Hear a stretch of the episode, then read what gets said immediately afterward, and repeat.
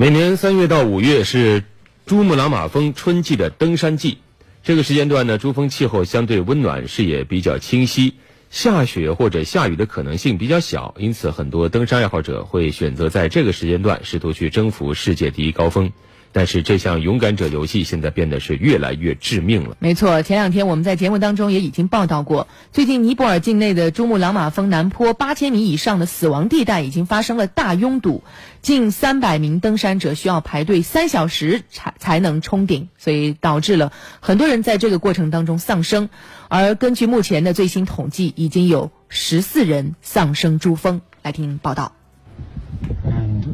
在我的左手边。可以看到珠峰。这是英国珠峰攀登者菲舍尔在登珠峰的过程中拍下的视频，随后上传到了社交网站。然而，不幸的是，菲舍尔在成功登顶后，刚刚往回走了一百五十米时倒地不省人事。从本月二十号开始，大批登山者冲顶珠峰，但是当他们到达大约八千米高度时，发现需要排长队。二十三号，一张登珠峰的照片在社交媒体上引发关注。大批攀登者排成长龙，蜿蜒在通向顶峰的狭窄山脊上。照片拍摄者表示，当时等着登顶的有大约三百二十人。有媒体猜测说，登顶拥堵可能是造成攀登者死亡的主要原因。对此，尼泊尔旅游局局长吉米雷表示，这种说法毫无根据。他认为，珠峰攀登者的死亡原因是高原反应，是无法预料的。适合登顶的窗口期很少，攀登者不得不在大本营守候。不过呢，据媒体报道啊，有登山向导巴林格则提到，屡屡有人死亡的原因，很大程度上还是登山者和部分提供登山服务的公司经验不足。他说：“经验丰富的登山者会把海拔七千九百米以上地区称为死亡区，人类并不适合待在那儿。如果在这个地带出现拥堵，情况就非常严重。”对，还有一位登山者叫大卫，他说：“主要问题是缺乏经验，攀登珠峰需要完善的后勤保障，但目前这是一个难题，因为我们知道攀登珠峰有两条线，南坡是在尼泊尔，北坡是在中国。那么尼泊尔这边呢，北坡呃，对，南坡这边呢是。”尼泊尔政府对于攀登的人数没有限制，所以屡屡导致危险发生。自1922年第一次发生登山者在珠峰死亡的事件之后，截至目前，大概已经有超过200名登山者死亡，而他们大部分的尸体都被深埋在山上的冰川和积雪下。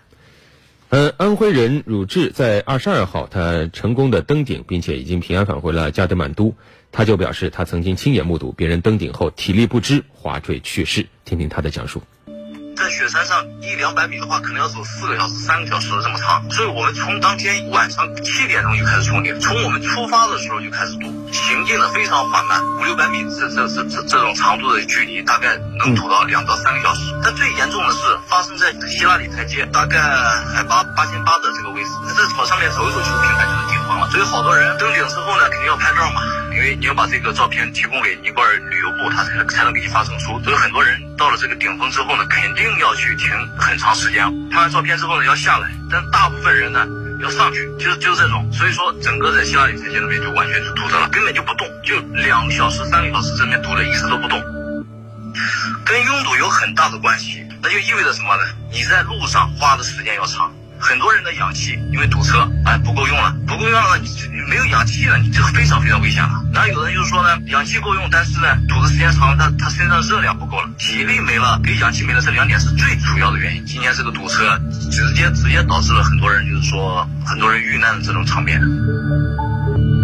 我亲眼看到，就是对印度的一个妹子，她去登完山之后，就是完全没体力，已经就是失去理智了，就是说说的胡话呀，等等等等，然后就发生了滑坠，后来就去世了。